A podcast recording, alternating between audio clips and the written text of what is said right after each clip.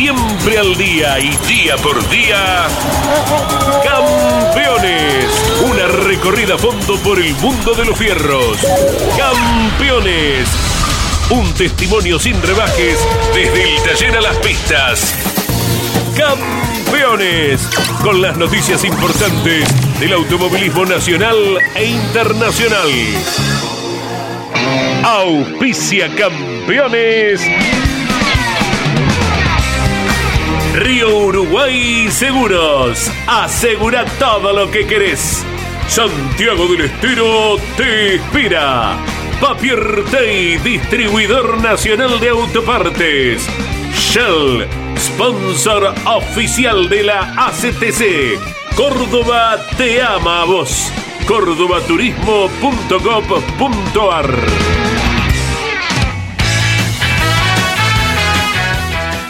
Calificada audiencia de Campeones Radio, tengan todos ustedes muy buenas tardes.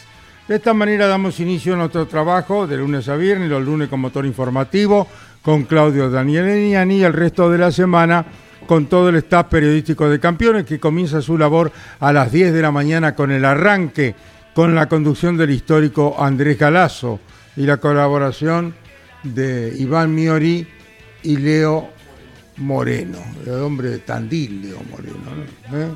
Bueno, eh, ¿cómo anda Don Andy? En Concordia se va a desarrollar la cuarta fecha para el turismo nacional, ya se corrió, relatada por Andrés Galazo, claro está, y ganó Ever Franetovich, el hijo de aquel que fuera comisario deportivo. Claro. Larguen. Sergio, Sergio Franetovich con gran pasión, siempre viviendo la actividad del nene, que ya tiene un campeonato en el turismo nacional, Carlos, en la clase 2, hace tres temporadas, y que ahora logró la segunda victoria en la clase mayor, ¿verdad? Qué carrerón, ¿eh? Mm, Linda, linda, con la definición hacia el final, eh, con más roces de lo Habitual. que uno eh, esperaría. Eh, si lo hemos dicho muchas veces, lo reiteramos, el gran capital que tiene el TN pasa por la cantidad de autos, 40, y por lo parejo de los autos. Por eso los autos están juntos. Usted, piloto, Carlos, no quisiera separarse un par de metros de su perseguidor y no siempre se puede. Claro. Los autos están juntos por el rendimiento eh, parejo, porque uno anda mejor en parte del circuito, otro anda mejor en otro, uno tiene kilos, otro no tiene kilos. Ese es el encanto que tiene el turismo nacional. Y hay algunos domingos que cada tanto se perciben, hay un índice de, de siniestro más grande que en otras carreras. Uno recuerda después de la de Centenario el año anterior, que se llamó a sosiego a todos los pilotos y de ahí en adelante más o menos fueron normales, sin perder el atractivo ni la competitividad. Pero en esta se pareció un poquito a aquella de Centenario, dos circuitos distintos y hubo mucho roce. Eh, trascendió más allá de los medios especializados eh, el enojo de Yanina Sanasi para con Uh, Mauricio enojada. Yo pensé que le iba a pegar a Mariano, La- Yanina. eh, estuvieron allí intercambiando algunas palabras y después de ello, como Yanina dice, me respondió con una pavada, eh, se la tomó con el auto. Nosotros humildemente le decíamos, y no, Yanina, no, hasta Claro, ahí nomás, porque pasa a mayores después. Claro, Tal es claro. así que ha sido citada por el Comité de Ética del Turismo Nacional, algo que ahora estaremos ampliando para conversar seguramente en la semana y a lo mejor recibir alguna sanción por parte de este comité, sin perjuicio de que el Automóvil Club también, la CDA, tome cartas en el asunto, ¿verdad? Pero bueno, para ir titulando, Carlos, la victoria de Ever Franetovich, bien, que ¿eh? suponíamos, después de lo que fueron tres rocecitos de Ursera en la definición y dos gomas arriba de la tierra, la victoria de Gastón Yanza en la clase 2 por esta carrera Te hago corrió una nomás. consulta, vos que sos un especialista. ¿Vos podés poner dos gomas en la tierra o, o tienen que estar las cuatro sobre el pavimento? No, hasta el piano. eh, ya con Hasta ello. el piano. Claro, claro. Ajá. El piano es parte de la pista. Claro. Eh, después, eh, ¿qué pasa? Muchas veces se confunde el tema porque en circuitos de nuevo diseño eh, se autoriza el piano, el sobrepiano y más allá. Claro. Eh, la parte pintada, muchas veces con publicidad del Sí, propio sí, circuito, para un mejor radio. El caso más emblemático es el Villicún de San Juan. Pero hace poco se inauguró el Calafate y luego de que se veía que la primera variante era un cambio de mano ahí rápido, eh, se autorizó a ir por afuera del piano. Esto específicamente en el turismo carretera, ¿no? Claro, sí, sí. Eh, está entonces el espíritu muchas veces de las categorías de la CTC y el de la CDA, porque cuando corre el turismo en el Villicún, el turismo nacional, no se autoriza ir más allá del piano en la última curva del circuito. Cosa que si el TC con un radio amplio por ahí pasa del lado de adentro del piano. ¿no? Sí, sí, sí. sí. Eh, esto mereció hasta inclusive alguna frase irónica, cómica del Juan María Traverso en su momento en Grandes Campeones, cuando dijo, me gustaría verlos correr por el Villicum, entre comillas, como diciendo, se van del autódromo Claro, ¿no? claro, claro, en esa Bueno, trayectoria. Él no puede hablar mucho, ¿no? o sea que, bueno, son gajes de... eh, Mateo no vino, ¿no? Esta mañana. Eh, Matienzo Mateo, eh, a ver quién es el Naranja. especialista, Eh, Jorge Dominico. No, eh, hay Iván acá. Miori también. Sí, sí. Iván de San Martín de los Andes, no misionero, Claro. pero tiene mates de muy buena calidad. sí, ¿eh? sí, sí. Bueno, ni mate, ni un, ni un sanguchito de la parrilla del TC, nada acá. ¿eh?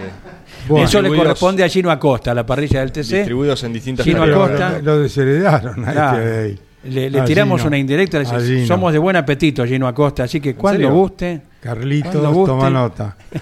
Bueno, Iván Miori, ¿cómo va? ¿Qué tal, Caito? ¿Cómo te va? Muy buenos días. Eh, en base a lo que Andy mencionaba, un escueto comunicado por parte de la, de la APAT, la Asociación Pilotos Turismo, dice que el Tribunal de Ética y Disciplina cita a declarar para el próximo jueves, el de esta semana, jueves 11 de mayo a las 16, a declarar justamente a Yanina Sanasi por ese mm, comportamiento que todos veíamos. Más allá de eso, Sanasi, después de mm, declarar, si se quiere, en el micrófono de Campeones Continental, en una nota con Mariano, también eh, compartió a través de sus redes sociales no solo su visión, sino que luego difundió la maniobra, la cámara a bordo con tal de eh, defenderse de lo ocurrido, ¿no? De su mm, posterior Sí, mm, reacción. reacción, ahí está. Claro. Eh, pero bueno, veremos qué se decide para con Sanasi. Más allá de eso también, por nuestra parte estuvimos en el Roberto Mouras de La Plata, Caito, se desarrolló la tercera del año del Procar 4000.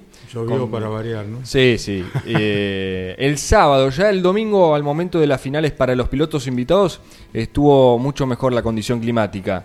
Y vamos a dialogar en unos minutos con uno de los pilotos del turismo carretera que estuvo presente y que ganó una de las finales, la de pilotos invitados de la clase A, como lo es Juan José Barlín, el mago de Benito el mago, Juárez. ganó el mago. Sí, señor. Y hablando de mago, para que no se le olvide a los oyentes y a los televidentes, el mago Oreste Berta, cambiando de tema, estará esta noche en Grandes Campeones a partir de las 22 por el Garage A TV. las 21 está Claudio Daniel Leñani con Nara Jolie, con Campeones News y a las 22 grandes campeones. ¿eh? Exacto. Si por alguna cuestión eh, de su empresa televisiva ya no tiene la señal del garage, mediante la web nuestra, a partir de la 21 o de las 22, le va a salir el cartel de que se está emitiendo el programa en vivo y allí puede entrar a mirarlo. Así que imperdible, tantas cosas para dialogar, para charlar con Oreste Berta. me pasó algo, no sé si a usted le pasó lo mismo. Se congeló la imagen, eh, que el problema del canal era el problema del canal o de, Eh, sí, o sí, de sí. cablevisión, Ah. porque todos los canales estaban en la misma situación. Vos querías cambiar y aparecía la imagen congelada Sí. de lo que estaba sucediendo en, en el, no, no, no, la carrera de Concordia. de Concordia. Claro. Estaba congelada la imagen como 25 minutos, Andrés. Ah, Sí, fue un problema en general, en realidad, no solo de, de la propia señal del garage. No, no, no, por supuesto, que porque vos, cambiaba y cambiabas y quitaba Y la los imagen canales con- igual. y terminó el programa con la imagen congelada. Sí. O sea que el- todos los programas este, salía la voz de los relatores, de ustedes muchachos de campeones, y la imagen congelada de lo que ocurría Vaya, el 9 de julio, creo, ¿no? Claro, 9 de julio estuvo el Top Race, Correcto. donde también tendremos la palabra de los protagonistas.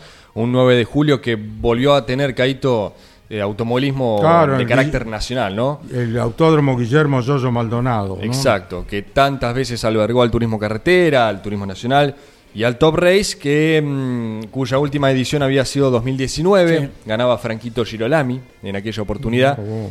Y después de varias temporadas, este fin de semana volvió a tener actividad nacional, Caito. Bueno, en Concordia, mm, eh, cuarta fecha del Turismo Nacional, relató Andrés Galazo, Ever Franetovich, que en la clase 3, el de Venado Tuerto, y que Gastón Llanza logró la victoria en la clase 2 con el auto de Alex Conci, ¿verdad?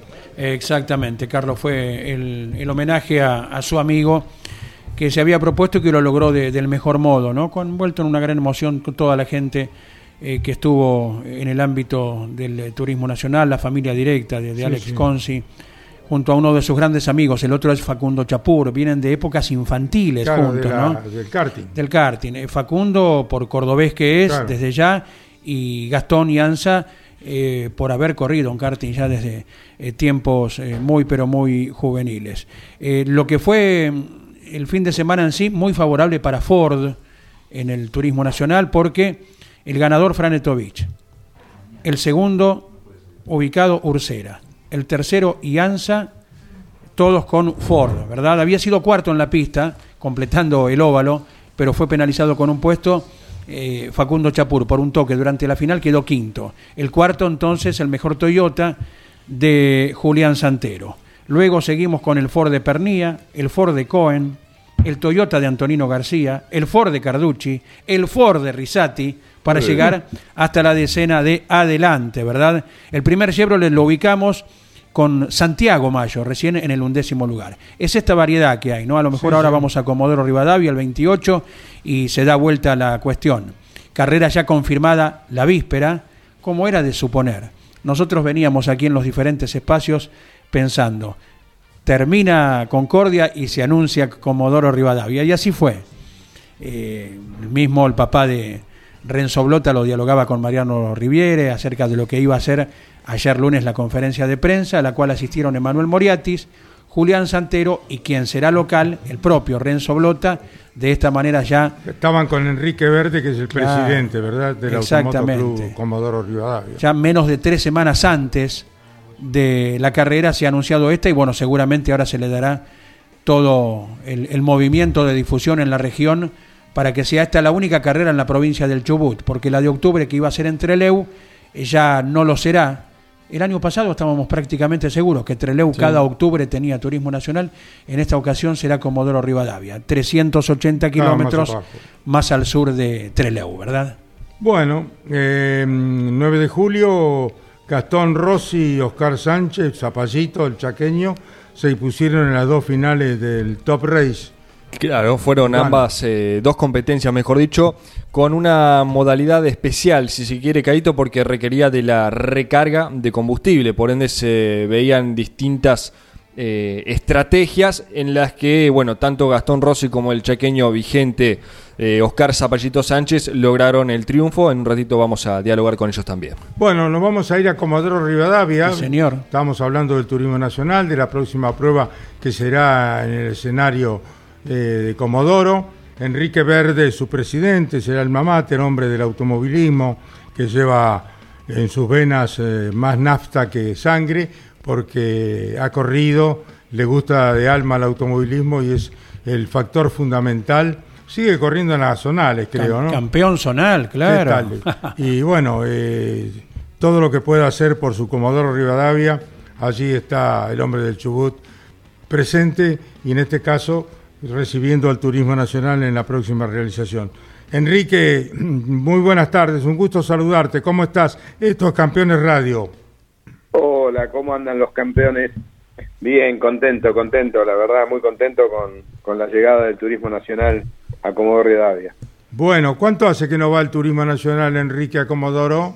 19 años hace que no viene el, el turismo nacional, ayer lo sacábamos las cuentas, justo vino Emanuel Moriatis, este, así con Julián Santero y estuvimos recorriendo el circuito, mirando y justamente hablábamos de eso, ¿no? Que hace 19 años que no viene el turismo nacional, así que con mucho, con muchas ganas esperándolo, mucha gente eh, con la expectativa, ¿no? De, una categoría tan peleada como es el turismo nacional, así que felices, felices de, tener una categoría como el turismo nacional en Comodoro. Bueno, acá está Andrés Galazo, que eh, habitualmente desde hace nada más que 40 años transmite al Turismo Nacional. Está Jorge Luis, nuestro relator. Eh, bueno, están todos los chicos, Iván Miori, está Miguel Cayetano Páez también junto a nosotros, Gino Acosta y Jorge Dominico. Vamos a dialogar con Enrique Verde, turno de nuestro relator del TN, Andrés Galazo. Bueno, Enrique, buen día, un abrazo grande y bueno, nos imaginamos que ahora se le da con todo a la máquina de, de difusión de eh, semejante acontecimiento tras casi dos décadas. Hola Andrés, ¿cómo te va? Sí, la verdad que eh, nos agarró con, con el tiempo muy justito porque tenemos 20 días para la carrera, pero bueno, ya empezamos a trabajar, ya empezamos a vender entradas, así que bueno, estamos a full, hoy a las 19 horas tenemos reunión en el club para ya todo lo, lo que es la organización, que no es poca cosa, sabemos que el evento lleva muchos detalles que vamos a tratar de cumplimentarlos todos, como, como tratamos de hacer siempre cada vez que viene una categoría nacional a Comodoro. Así que estamos trabajando a pleno ya toda la comisión eh, atenta a lo que nos toque a cada uno. Correcto. Medios digitales, tal vez para que la gente pueda a la distancia conseguir su entrada, ¿los hay? Sí, sí, eh, estamos vendiendo por autoentrada, así que eh, se pueden comprar a distancia en cualquier lugar y bueno, después tenemos ventas acá en el club y en un par de comercios en Comodoro, en Hansach, en el centro de Comodoro Rivadavia. Este, y bueno, también arrancamos con una publicidad eh, que va a andar una camioneta, va a salir por, por los pueblos de alrededor de Comodoro. Tenemos que darle mucha difusión, queremos que la gente venga a ver esta categoría que es tan linda, que todos los fines de semana la vemos por, por televisión y, bueno, hoy tenemos la posibilidad con un piloto local, quizás sean dos, porque está la posibilidad que vuelva eh, Cristian Abdala, así que Renzo Blota también va a estar representándonos, eso quiera o no sirve un montón, este, así que por supuesto hay que darle la discusión que se merece un evento de este tipo. Te saluda Jorge Luis Leñani y Enrique Verde. Hola Enrique, ¿cómo te va? Volvemos a estar en contacto. Bueno, ¿cómo está la Patagonia, no? Porque Hace poquitas semanas la presencia en el Calafate, la inauguración extraordinaria con un acompañamiento notable de público para el turismo carretera. Antes eh, Río Gallego para eh, el turismo nacional, la apertura del año en Viedma, del TC, la carrera en el Centenario Neuquén. Eh, bueno, el fin de semana este próximo vamos a estar también en Viedma, Río Negro, porque corren las pick-up.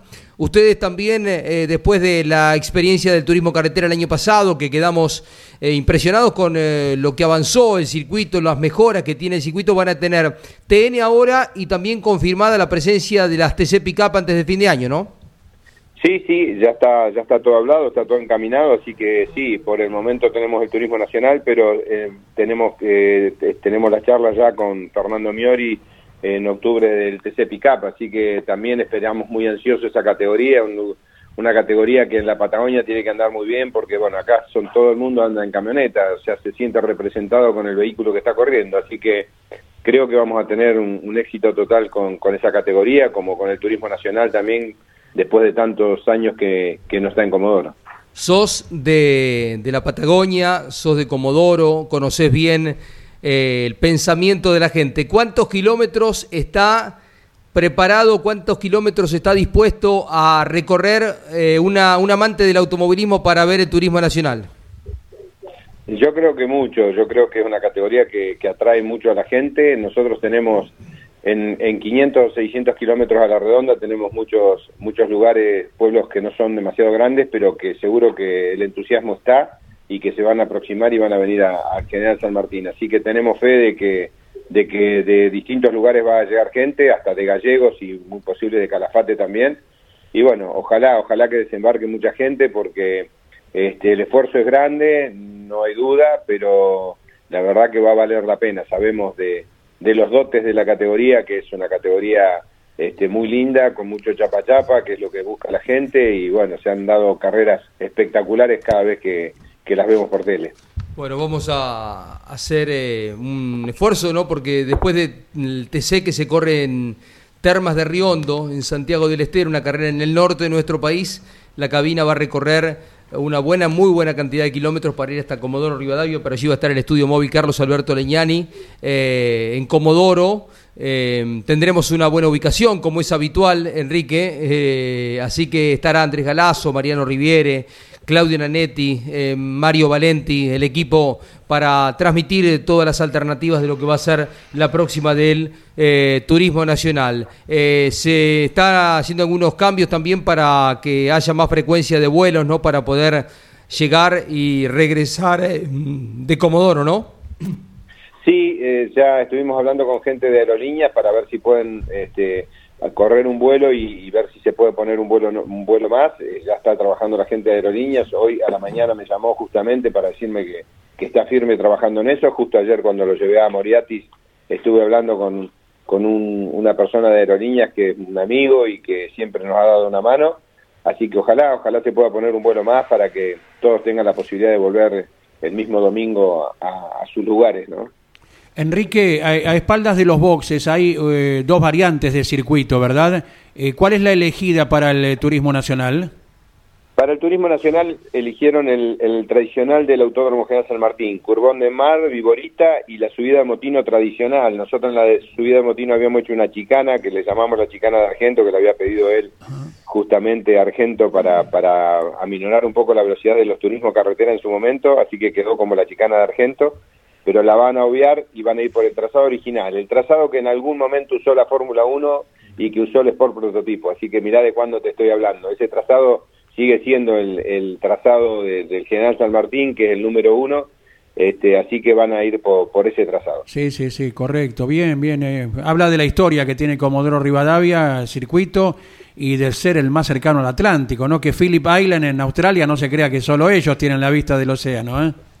Nosotros eh, casi casi que nos caemos dentro del agua, así que estamos, la verdad que esa, esa vista que tiene el curvón del mar cuando, cuando los autos van hacia allá este, es impresionante, la verdad que justo con la- el peralte de la curva es como que no ves eh, la tierra, entonces parece que vas a caer adentro del mar, la verdad que es una imagen única, ¿no? Lo de Cristian Abdala, ¿con qué auto podría ser? No sé, escuché un comentario que andaban viendo de, de conseguir un auto y, y que querían estar presente, por lo menos uno de ellos, Sí. así que ojalá, ojalá que así sea, porque es importante que haya pi- pilotos locales en la categoría. Bueno, Enrique, ha sido un gusto dialogar contigo y felices ustedes, los sureños, eh, los patagónicos, de tener al turismo nacional luego de 18, 19 años de no presentarse en Comodoro Rivadavia en el coqueto Autódromo General San Martín. Estamos informando permanentemente en campeones de todo. Repetí cómo se pueden adquirir las entradas para ver el turismo nacional en Comodoro Rivadavia, Enrique. Sí, eh, se pueden comprar por autoentrada, por eh, en Hansach en Comodoro Rivadavia en el centro o en la en el mismo en la misma sede del Automoto Club de Comodoro. Magnífico, un abrazo de todo el equipo campeones y lo mejor. Gracias, gracias por la comunicación y por la difusión. Enrique Verde, el presidente del club eh, Automoto Club Comodoro Rivadavia, eh, nos ha traído la información de la confirmación de la carrera en Comodoro Rivadavia. Hace 18, 19 años que no iba. 2004, sí. No, y allí no. corrieron los hermanos mayores de Fabián Gianantoni y Leonel Larrauri. O, no, son ellos mismos los que van a volver a correr ahora. Es como Páez, viste, que vos crees que es el otro, el hermano más grande, ¿no? Uno recuerda aquella carrera que debió en la clase 3, ganó Claudio Alonso y debió detenerse como bandera roja por seguridad porque los neumáticos se iban degradando.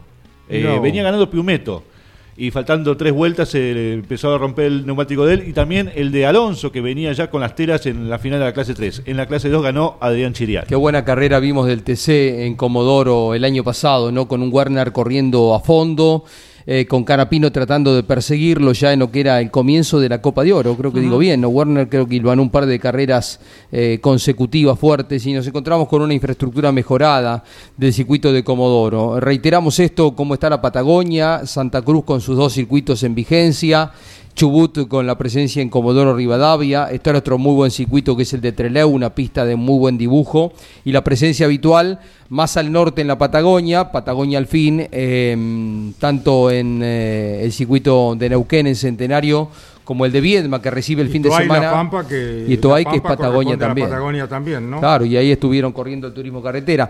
Pero hay mucha expectativa en Viedma con respecto a las pick-up, porque van a estar corriendo varias categorías eh, eh, regionales también, y de esta forma se aseguran un acompañamiento de la gente, más allá de lo que despiertan las pick-up. Así que Andrés Galazo estará relatando el fin de semana Caíto lo que va a hacer. Por un lado, dividido, reiteramos, las pick-up corriendo en Viedma, Río Negro, y el Mouras aquí en La Plata. eh, más el TC2000 que va a estar en Rosario el fin de semana con Claro, motivo de, de con una tu fecha más. relato, bueno, el TC2000 se presenta en, repetimos, acá en Rosario, acá a 300 kilómetros de la capital federal. Caito, quería, refer- sí, quería referir al- a la forma de correr. Está en la web, bien eh, remarcado, Andy, eh, Domi también, Miguel. eh, esta, este estilo de no desaprovechar los puntos eh, que tiene por rendimiento Julián Santero. Eh, hubo una linda maniobra muy arriesgada pasando cerquita del paredón de Julián, pero voy al punto este de que muchos pilotos, la mayoría, prefieren descartar y venir un poco para atrás para no ir cargado a la próxima carrera. Y Santero señalaba en el micrófono de campeones y era consecuente con esta forma de correr de no descartar los puntos, no desaprovechar los puntos más allá de que tenga el perjuicio futuro de cargar más kilos. Y está bueno, está bueno como señal porque Santero es uno de los grandes referentes que tiene el turismo nacional. Y así como se entiende la posición de otros pilotos como Pernía, que prefiere levantar para no cargar kilos, otros, eh, Julián va por un camino diferente que es cargar el auto, después se arreglará él, los técnicos, pero juntar los puntos que, pueda, eh, es su forma de correr y va de la mano con un estilo que le ha hecho ganar un montón de adeptos, porque Santero en su momento juvenil eh, se topó con Canapino, con eh, el Bebu Girolami dentro del equipo Peugeot. Y más acá en el tiempo compartió con eh, Matías Rossi, o sea, ha aprendido de esas grandes referencias, de esos enormes campeones, los pilotos más con más lauros que tiene el automovilismo argentino. Entonces, me parece que es interesante rescatar esta forma de correr que tiene Santero. Y ya llegará el momento, por eh, obra de la circunstancia, Jorge, de que tenga que descargar kilos. Eh, porque recordamos, en el TN se van cargando de mayor a menor, del que gana hasta el quinto puesto. El sexto no carga ni descarga, y dale con los kilos. y del séptimo puesto hasta el duodécimo van descargando eh, también de a 10 kilos, ¿verdad? Así que en algún momento caerá del duodécimo lugar, por lo que fuere, porque ya cargó demasiado y no puede más que ello, o por una cuestión mecánica. Eh, cosa que le pasó a Castellano, por ejemplo, que mm, parecía que iba escuchando nuestra transmisión, porque nosotros en algún momento de filosofía dijimos, más de un piloto habrá pensado, ¿para qué vine a Concordia? Y casi, casi dijo eso Castellano, me, tendría que haber quedado en Lobería, porque le salió todo torcido. Bueno, sucede esto también. Y Castellano, al no haber eh, entrado en ese segmento, ha descargado los kilos que había obtenido por performance. Le van a quedar, si remarcamos esto, los 30 por ya ser ganador, a Castellano, como a Pernía, como ahora a Franetovich también. Eh, a todos los pilotos que han ganado una carrera le quedan 30 kilos por el resto del año. El resto van y vienen, el resto de los kilos van y vienen. Recordamos, no hay kilos, benditos kilos, por una segunda victoria como el año pasado era. Está mejorado eso. Y en febrero habíamos dicho que iba a ser un tema enojoso y lo fue. ¿eh? Eh, así que bueno, Ahí está cada una de las categorías con, con su libro, con su modo de procurar eh, un, mejor desarrollo de cada carrera y campeonato. Caíto, y mm, ampliando un poquito lo que fue el análisis ayer en Mesa de Campeones, cada uno tiene su postura y me parece tan, tan lindo que, dice, podamos disentir razonablemente y cada uno argumentando por qué dice lo que dice. Em, en línea con lo que señalaba en el relato el domingo en la transmisión en Campeones por Continental, Andy, eh, me parece razonable la, sanción, la penalización que tuvo eh, Manu Ursera eh, en eso de, intentar venir recuperando, avanzando y tratando de ganar la competencia. Hay un golpe desde atrás en el frenaje final que termina siendo lo que desestabiliza eh, el auto de Eber Franetovich que deriva en el cambio de posición, el auto se pone de costado. Eh, está bien el intento, está bien que Ursera no se quede con las ganas de, haberlo, de haberlo intentado, de no haberlo intentado. Entonces, en definitiva, lo pusieron atrás de él, que era la posición en la que tenía. Es bueno, saludable para el espectáculo, pero también me parece atinada la decisión de los comisarios deportivos, rápidos, rápidos, porque no, no esperaron mucho más, eh, ya inmediatamente pasaba lo que pasaba, a los 40 segundos, al minuto, a lo sumo, ya le decían a uno y a otro dónde tenían que ubicarse, porque esta es la primera señal que aparece visiblemente para los que están mirando la carrera, ahí en el lugar, o están siguiéndolo a través de la radio, o personalmente, o por la tele el lugar donde se tienen que ubicar y le dijeron a, Manu Ursera que iba a la posición número 2 por el toque con Ever Franetovich, ¿no? Jorge, el domingo se corre Turismo Competición 2000 en Rosario y Valle ha incorporado un nuevo auto para su hijo, ¿no? Mm. Para uno de sus hijos, ¿no? Exacto, está la dotación ahora prácticamente completa, ¿verdad? Con cuatro, cuatro autos. Equipo Honda. Cuatro autos Honda. Correcto, se ha comunicado mediante la, la gacetilla correspondiente, ya estamos con el detalle justito, justito. Era el auto de Escuncio ese, ¿no? El que corrió Escuncio Moro en las carreras anteriores. y aguardamos por la recuperación del rendimiento, ¿no? De un auto que más allá de que tuvo una victoria este año, Jorge Luis, vos Sí. que estás eh, en, En cada carrera con el TC2000, eh, le va costando al Honda, le va costando. Ojalá en algún momento pueda insertarse allí, especialmente con Renault, con Toyota, que son las eh, dominantes, al menos en, en- en esta parte del año, ¿verdad? Y va en el detalle. porque Mario Valle se suma entonces a la escuadra que ya estaba conformada por Bernardo Llaver, Bernie Llaver, Facundo Arduzo y Javier Escuncio Moro. O sea, son cuatro los, los autos. Así que con la incorporación del eh, Chubutense se amplía la, la escuadra justamente de, de Valle que tantas, en tantas oportunidades habló en Campeones Radio, en Campeones Continental. Y si mal no recuerdo, es la primera experiencia para Mario eh, en esta categoría, en el TC2000, el Conejito Valle. Sí, sí, sí. Además, eh, tienen un equipo muy fuerte, ¿no? Ahí, técnicamente, con Javier Ciabatari a la cabeza, hasta Cachi Caracini, ha sumado un grupo fuerte. Pero bueno, están confrontando contra un equipo que tiene una, una enorme cantidad de información. Hablo del equipo de Ambrogio, que sigue siendo con Leo Pernía el gran re- referente de velocidad. ¿Está Toyota bien? Sí. ¿Está Chevrolet bien? Sí. Pero siempre un escaloncito abajo en el rendimiento de Renault, que es la marca a batir y fundamentalmente Pernía, que atraviesa un momento, ya hace rato, ¿no? Está en altísimo nivel dentro del TC2000, así que a priori serán ellos eh, los autos a seguir por tracción, es un circuito trabadito el de Rosario.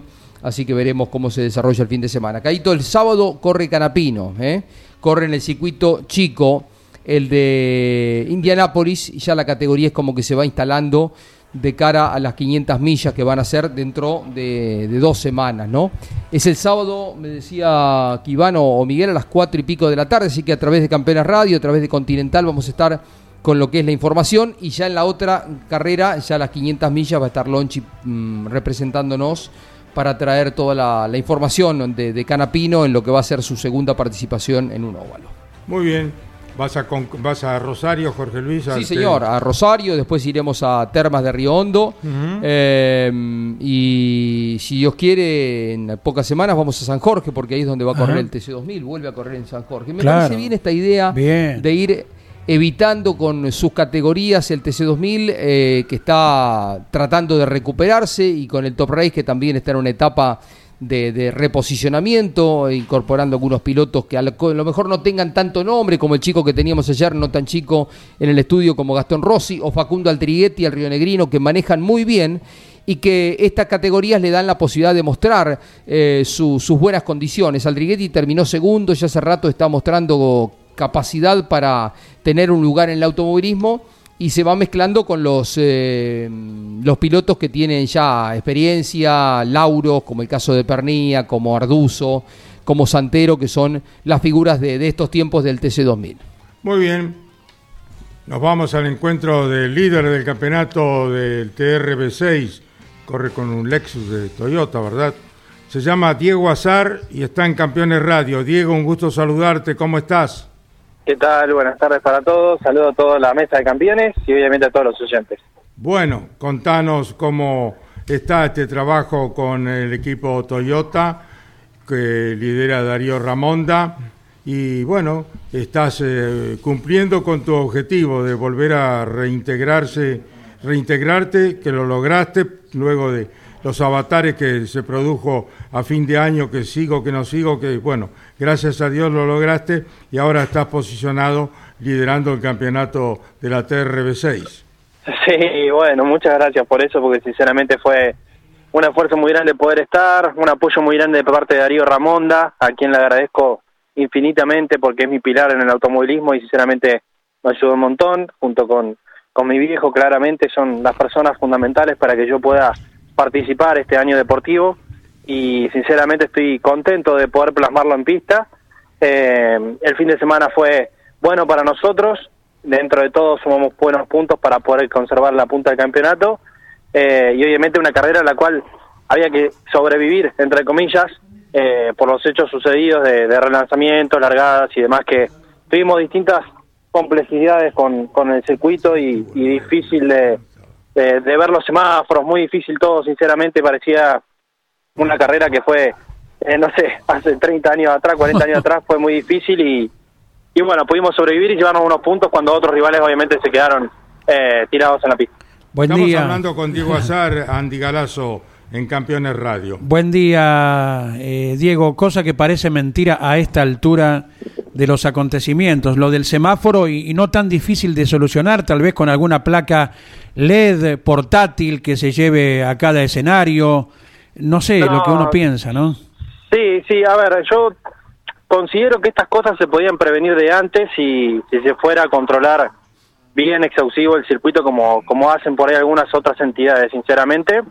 Y en eso voy a ser muy crítico porque después los que vamos arriba de los autos atados a 250 kilómetros por hora somos yo y mis compañeros y nosotros nos encontramos en una situación de riesgo, en una largada que no tiene no tiene lógica, donde nos hacen largar en una recta cerca del curbón, parados para no llegar a mucha velocidad hacia el curbón, y después nos hacen relanzar en plena recta principal sin utilizar los otros semáforos.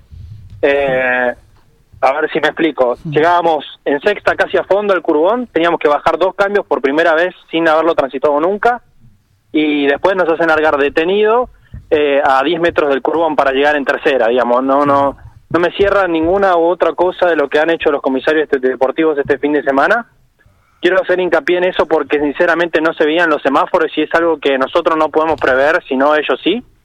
Eh, son el ente fiscalizador y la responsabilidad es netamente de ellos para que nosotros podamos largar y, y- asegurarnos nuestra seguridad. Por eso cada piloto paga, por eso cada piloto es responsable de estar ahí el fin de semana y atarse y, ellos son los que fiscalizan y, y nos cuidan, entre comillas. Eh, entonces, quiero hacer hincapié en eso porque sinceramente escuché recién una nota de Zanotti diciendo que, que los pilotos somos medianamente responsables de eso, que, que, que bueno, que nos dijo que, que nos, nos pidieron que lo chequeáramos nosotros. Nosotros no somos quienes lo tenemos que, que chequear ni revisar. Lo escuché recién en Carburando Radio. Y como segundo ítem, eh, en el primer entrenamiento habíamos hablado que terminada la actividad iban a llevar dos autos para ver los semáforos. No nos llamaron, no lo fuimos a ver. Y claramente con la lluvia nadie quería salir del box, ¿no? Llovía un montón, entonces todo cambió. Pero bueno, nada, son situaciones que vamos a tratar de mejorar acá a futuro para una seguridad y una cuestión de, de todos los colegas, que me interesa más la integridad de los colegas que, que la gente que opina por ahí desde afuera o, o, o- o que nos insulta o que los comisarios tratan de, de resguardarse en cuanto a sus a sus palabras diciendo que por ahí los pilotos tendríamos que tener un poquito más de, de, visión en esas cosas pero bueno es Ah, su esa una responsabilidad, y yo lo escribí yo deportivo, no de los pilotos. Que se pongan de una vez por todas los pantalones largos, los muchachos de la, de la CDA, eh, que piensen un poquitito antes de abrir la boca, ¿no es cierto? Ellos son Ah, los sí, responsables. E inclusive van unos días antes a ver el circuito, a ver cómo están las cosas y te- los semáforos es prioritario. eh, Una cosa básica, básica. esencial, sí. Esto es como que en el fútbol los jugadores vayan a ver si la red del arco está bien puesta. Exacto, exactamente. Bueno, Sí, ustedes Totalmente. fueron muy categóricos con respecto a esto. Inclusive una reunión en la que no terminan poniéndose de acuerdo con respecto a maniobras anteriores. Em, por ejemplo, la de Barrio, Jorge Barrio con Tomás Singolani en eh, Concordia. Sí, a ver, saquemos los apellidos de lado, ¿no? Estamos hablando en un conjunto como para mejorar a futuro. Sí, sí. Hay una claro. maniobra que se sube a un board que la pueden llegar a ver por Carburando Radio que salió, salió a un board, digamos, de la cámara de, de Tommy Singolani y la cámara de, de Jorgito. Más allá de lo que pase, que después puede tener la culpa Singolani o el desenlace de la maniobra puede tener la culpa uno u el otro. Todo se desencadena de un toque que salen de la chicana. Bueno, los comisarios deportivos no lo interpretan así. Cuando hicimos una votación en, lo- en la reunión de pilotos, los cuales somos eh, 15 pilotos, los cuales corrimos este fin de semana, había 14 porque Jorgito no participó de la reunión, que llegó, no, no, no estuvo, pero más allá de eso, los 14 que estábamos presentes votamos a favor de que esa maniobra era sancionable, y bueno, la, la, la idea del comisario deportivo en este momento, el que responsable, dijo que no, que no es así, y cuando estamos todos, digamos, en una manera neutra, no estamos tratando de perjudicar a nadie, simplemente de que vean las cosas de otra manera porque nos están perjudicando el trabajo nosotros. Yo lo mismo que le expliqué y hablé hoy a la mañana con, con Josito es, nosotros vivimos de esto y somos profesionales de esto. Yo cómo le explico a mi dueño o a mi jefe que yo no veo el semáforo y pierdo tres posiciones en la largada porque no veo un semáforo. No, no, no, no sé cómo explicárselo y, sé- y me siento responsable de eso y mismo Josito cuando él larga en primera fila y pierde cinco puestos porque venía primero y nunca vio que se prendiera el semáforo. Yo tampoco lo vi. Estaba a la escucha de mi ingeniero de pista para ver cuándo se apagaba porque ni sabía cuándo estaba prendido, no lo veía ni siquiera en la largada detenida y yo no he visto a ningún piloto de Fórmula 1 en cierta manera a ir a ver si prende o no el semáforo. Nunca. Eh, entonces, yo no entiendo cuál es la interpretación de ellos. Son cosas básicas que nosotros no podemos estar atrás. Para eso, si no, nos fiscalizamos nosotros mismos. Y, y soy duro con ellos porque, sinceramente, me pareció un papelón y un riesgo innecesario que nosotros estamos corriendo arriba de los autos de carrera que dos o tres personas que están fiscalizando tras un escritorio eh, sienten que, que nosotros no estamos en riesgo y no están poniendo nuestra vida en riesgo. Entonces, yo me enojo con esto porque escuché la declaración y me enojo un poco más eh, de Zanotti, me enojo un poco más porque sinceramente no es nada de lo que hablamos en la reunión, no está contando que hicimos una votación, no está contando tampoco que, que nosotros eh, nos propusimos ir a ver los semáforos después del primer entrenamiento, así que nada, no estoy para nada a gusto con todo lo que está pasando y ojalá que se cambien las cosas. A ver, había dos semáforos, uno frente a los boxes y uno un poco más adelante. También estaba este problema que lo dijo Josito ayer eh, en las redes, se lo dijo en Campeones, eh, quedó volcado en la web, quedó volcado en Mesa de Campeones también, que estaba muy eh, débil la, la imagen, no, no estaba claro, eh, la luz no era Muy lo suficientemente semáforo, ¿no? fuerte. Claro, a lo mejor el semáforo tiene un montón de años, ¿no? Pero esto hay que supervisarlo con antelación. Uno supone que la CDA, Pero y más claro. un circuito a 260 kilómetros, habrá ido con la suficiente antelación como para supervisar este tipo de cosas y corregirlas. No estamos hablando de una obra de pavimentación de, de un circuito, estamos hablando de, de cosas que se pueden subsanar en poquito tiempo, que son Yo básicas, te voy a contar algo en detalle más de la reunión de pilotos que no se contó. Al principio nos querían hacer largar y doblar en la chicana. A lo que yo salto como piloto y le digo, si ustedes chicos vieran carreras anteriores, nunca se larga y se hace la chicana por una cuestión de seguridad. No, que sí, que no, que sí, que no. Le digo, poné cualquier carrera de años anteriores. Fíjate que no se hace la chicana y que seguimos derecho hasta el curbón por una cuestión de que algún colega pueda llegar a quedar cruzado y tenemos un accidente. Arranquemos desde esa base. Entonces, arranquemos de esa base que nosotros le tenemos que estar explicando muchas veces en la reunión de pilotos qué es lo que se hizo carreras anteriores. O sea, es una cosa que es increíble, por eso es, es desgastante.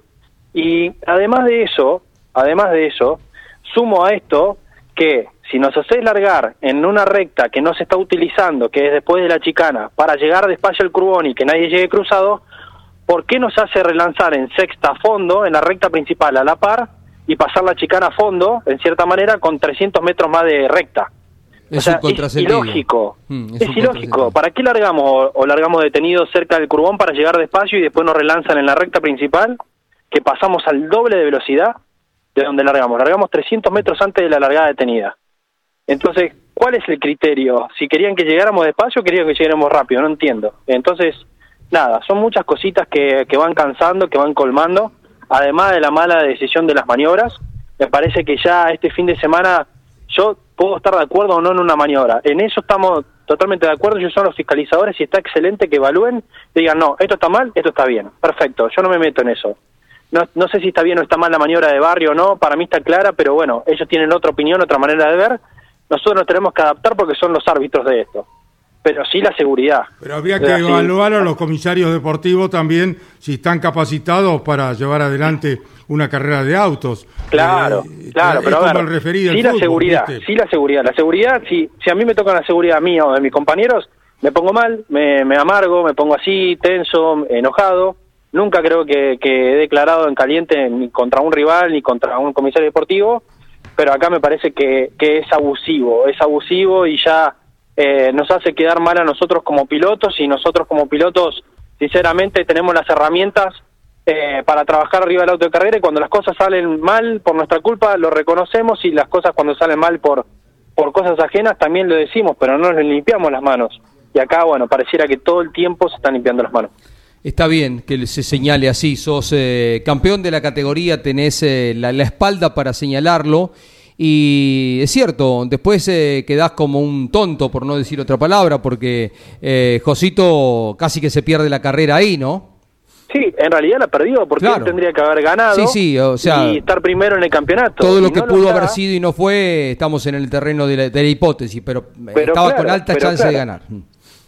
Mm. Claro, claro, es así. O sea, él tendría que haber ganado la carrera y estar primero en el campeonato y yo segundo a pocos puntos de él y no lo logra porque no se ve un semáforo. O sea, no, no, no lo veíamos y sinceramente estábamos todos atentos a eso y Gastón Rossi salta a la, a la victoria porque larga bien y estaba bien atento a, a lo que le dice el eh, su, su director deportivo. Sí, largó por la Entonces pasa la- información.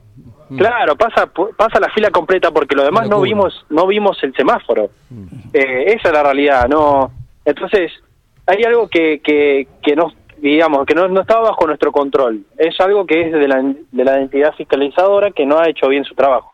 Eh, un pequeño aporte. El turismo nacional en su momento salía, no salía a clasificar el grupo más adelantado, que corre el reloj, que me ganó el tiempo, no pude clasificar. ¿Qué hicieron? Un LED de 30 por 30 en los boxes, la luz verde y la cuenta regresiva. Ese LED no se puede utilizar como semáforo portátil de llevar como lo lleva el TN a cada carrera para este tema como semáforo largador y que ustedes tengan una vista donde el verde los invada eh, cuesta dos pesos con 50 en estos tiempos. Hoy, do- dos pesos con 50, eh, colgarlos Sí, en... en juego millones de Claro, pesos, ¿no? claro, y, y que ese sea el semáforo largador, digo yo, no sé si el del circuito no, no está acorde. Es, es una... Veremos, veremos. Veremos qué hacen porque sinceramente a mí lo que me duele no es tanto eh, que las cosas salgan mal porque fueron sin querer, sino que después escuche declaraciones de que los pilotos somos culpables de la situación. Eso es lo que me molesta, porque si estuviéramos conjuntamente trabajando para aportar y mejorar, no hay ningún tipo de problema. Ahora que después nos vienen a nosotros y digan, no, ustedes no fueron a revisar el semáforo. Pero a ver, si yo no tengo que ir a revisar el semáforo. Ah, sí. Claro, vos me O sea, tenés que proveer de, de- de este, Ah, de este Pero elemento. claro, yo qué, qué tengo que ir a revisar un semáforo, es tu trabajo, digamos, para para esa manera directamente nos fiscalizamos nosotros, como bien digo. Se le paga la fiscalización. Sí, por supuesto. Pero sí, claro. bien. Y muy Y bien. los comisarios deportivos también cobran Por supuesto. eh, cobran por su trabajo, pero son los responsables de que ande un semáforo. No, que es elemental, o sea, el semáforo es el que marca el inicio de una competencia, ¿no es cierto? Bueno, Diego, eh, gracias por esta eh, importante apreciación de tu criterio acerca de lo que coincidimos con todos ustedes. Hay que hacer una evaluación también de que comisariato deportivo, como se hace en las distintas disciplinas sobre los árbitros del deporte, ¿no? Exactamente, muchísimas gracias por dar el espacio, obviamente, y, bueno, dejar expresarme. No me gusta declarar muchas veces enojado, pero bueno, dada la situación de todo lo que escuché hoy y viendo cómo viene todo, me parece oportuno defender tanto mi integridad, si bien yo no tuve nada que ver con de charlar con los comisarios y demás, como la integridad de mis compañeros, que me parece de igual a mayor importante, y estas cosas me parece que, que nos atrasan y nos hacen quedar mal a nosotros como pilotos, y me parece que no es justo, ¿no? Entonces, bueno, nada, dar el espacio para, para poder hablar y ojalá que se replantee una reunión o podamos tener alguna conversación, una convocatoria para mejorar estos puntos, porque estamos todos juntos en esto y hay que salir adelante. Simplemente en el final, Diego, un, un párrafo acerca de- del equipo y cómo está para el fin de semana. Bien, bien, por suerte estamos trabajando mucho, este fin de semana vamos a aportar el Mouras y la semana que viene en TC. El equipo realmente está pasando por un buen momento, lo que es eh, a CTC estamos andando muy bien, tanto con el Torino como las distintas marcas, así que feliz y ojalá que, podamos pelear la victoria pronto, como estamos tan cerca con Nico Palau, en este caso en el TC Mouras, ojalá que podamos pelear la victoria, que ya consiguió su primer podio en la categoría y ahora nos falta un poquito para mejorar un poco más. Contanos, Diego, aparte de tu padre, ¿quiénes más trabajan en el equipo? Tengo a mi hermano, Sebastián Azar es el encargado 100% de la ingeniería del equipo. Sí. Hoy en día está mostrando una destreza increíble. eh, veníamos de grandes resultados. Si no, si no tenía distintos problemas mecánicos por ahí que tuve, ya hubiésemos ganado en el TC Pista y estaríamos mucho más adelante en el campeonato. Pero tengo la suerte de contar con él, con una capacidad gigante, con lo que tiene, él, Santiago Parco, y, y con apoyo en el extranjero de Marcos Laborda cuando puede, cuando no coinciden las carreras de estocar eh, y cuando no coinciden carreras de él de manera personal. Así que tengo un equipo elaborado en la parte de ingeniería eh, muy, muy importante. Sinceramente estoy muy contento porque últimamente todas las últimas carreras estamos para estar entre los 10 o 5 mejores. Bueno, a seguir manejando con la destreza que lo haces. Un abrazo, Diego. Abrazo grande, gracias. Diego Azar, clarito, ¿eh? Muy bien, con todo respeto y con la claridad necesaria para revertir los errores, ¿no es cierto? Seguimos insistiendo, insistiendo, y los errores continúan cometiéndose. Eso es lo triste, ¿no? Y por suerte no pasó a mayores. La Sí. pérdida deportiva, sí, de No, dos protagonistas, dos candidatos. Uno vienen los de atrás y se produce un accidente. Por eso, Es una cosa de loco. Diosito en ese caso fue, Sí. fue tuerca. Bueno, nos vamos al encuentro de un mago. Hará algún pase mágico. Juan José Berlín, el piloto de. eh, de- eh, no, ya sé que de Benito Juárez, pero es piloto de- del equipo de, de Fernando Bravo, de ¿eh? Bravo Continental, ¿no es cierto? Eh, bueno, Fernando te da las indicaciones antes de cada partida, ¿verdad? Mago, ¿cómo estás? ¿Qué tal? Buen día, Caito, a vos, a toda la audiencia, al grupo de trabajo. Muy bien, muy bien. Bueno, victoria en el Procar eh, 4000 clase A con Ezequiel Masquere, Juan José Barlín. Sí, bueno, nunca más viene mal este subir un podio en lo que sea. Así que el fin de semana la, la oportunidad de estar de, invitados en el Procar por primera vez y, y nada, la verdad que un lindo fin de semana, eh, más que nada compartirlo con, con amigos, que eso se trata, este, y por suerte en lo deportivo, digamos, para él salió muy bien y le sumamos algunos puntos. Bueno, estamos hablando con el mago Juan José Barlín que ganó con Ezequiel Masquere en el Procar 4000 clase A en La Plata. Estuvo transmitiendo para campeones nuestro compañero Iván Miori. Habla con el mago de Berlín. ¿Cómo te va, Juanjo? Ya desde el mismo sábado que se quedaban con la pole position, con una eh, condición climática y de pista bastante difícil. Iván, ¿cómo te va? Sí, compartimos un fin de semana bastante adverso, ¿no? En La Plata, con el sábado de los entrenamientos y, y la clasifica con, la pista húmeda, con llovizna, eh, mojado directamente, y ya el domingo cambió la, la condición. Este, ya estábamos en condiciones normales, con pista seca, y bueno, la verdad que el auto funcionó muy bien en las dos condiciones de pista. Eh, no fue muy extensa la actividad, pero en cada salida de pista estuvimos adelante. Y dialogábamos con eh, tus colegas del turismo carretera, con Aguirre, con eh, Todino, eh, Moscarini en el caso del TC Pista, autos lindos de manejar, eh, que recuerda si se quiere, dependiendo la, el comienzo de cada uno, las bases ¿no? del automovilismo, caja en H, poca carga aerodinámica. Sí, sí, tal cual. Parecía un pistita Mouras de la época que, que yo arranqué, que corría claro. ya por el año 2009-2010, que estaba hasta con la caja en H, así que algo muy parecido y la verdad que los autos me dejó una buena impresión, van bien para, para el reglamento que tienen, ¿no? Para el sistema de frenos o de amortiguadores que tienen, la verdad que, que me dejó una linda impresión. ¿De dónde viene la relación con, con Ezequiel Masqueré, Juanjo? Eh, compartimos a veces entrenamiento en el, en el gimnasio, como con tantos otros pilotos, y bueno, cuando se dio esto de Procar, había otro de los chicos también que participaba y no podía correr en el A y en el B juntos, y bueno, Ezequiel me había invitado primero, este y bueno, le, le confirmé y ahí fuimos y por suerte salió muy bien el fin de. Andrés Galazo saluda al mago Juan José Berlín. Hola Juan, bienvenido a Campeones Radio. Bueno, de a poquito se irá acercando eh, Termas de Río Hondo, donde alguna vez eh, tuviste la pol, ¿verdad? Con la bolilla de por medio. Hola Andrés, sí, sí, tal cual. En algún momento estuvimos punteando varias vueltas con el TC ahí en Termas. Y bueno, hablando un poco del TC, este, esperemos estar bien. No, no, no venimos competitivos como me gustaría. Vengo de tener una muy mala clasificación, una carrera que recuperamos algo, pero estar lejos de lo esperado, de lo que trabajamos para que se dé. Pero bueno, esto es así, el automovilismo es así. Y cuando eso sucede, más aún hay que, que trabajar. ¿Y qué, qué es lo que anda pasando? ¿Por dónde lo, lo podés encarar? No, no, no, no sabemos por dónde pasa el tema. La realidad es que fuimos, fuimos a probar a La Plata hace dos fechas atrás y habíamos funcionado bastante bien. La sensación era buena, pero cuando fuimos este, a Calafate o fuimos ahora eh, a la carrera anterior, no, Concepción. no, no, no, en Concepción no estuvimos, no estuvimos rápido, no estuvimos bien, lejos de, de tener un auto que, que, se pueda llevar eh, bien, cómodo y que sea rápido. Así que, bueno, por estos momentos se trabaja para revertir, ¿no? Bueno, Mago, un abrazo, ha sido un gusto dialogar eh, contigo. Ya le vamos a avisar a Fernando Bravo de que estuviste con nosotros y que no lo has invitado a la carrera.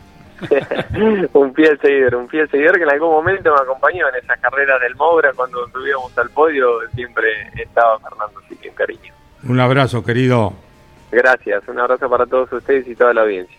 Juan José Eberlín. Eh, Jorge Dominico estuvo en el Canap eh, Rally Ray en San Juan y bueno, nos va a comentar, presenta la información del Canap Rally Ray, trayecto vial construcciones de General Alviar Mendoza, junto a su piloto José Antonio Martínez en el Canap.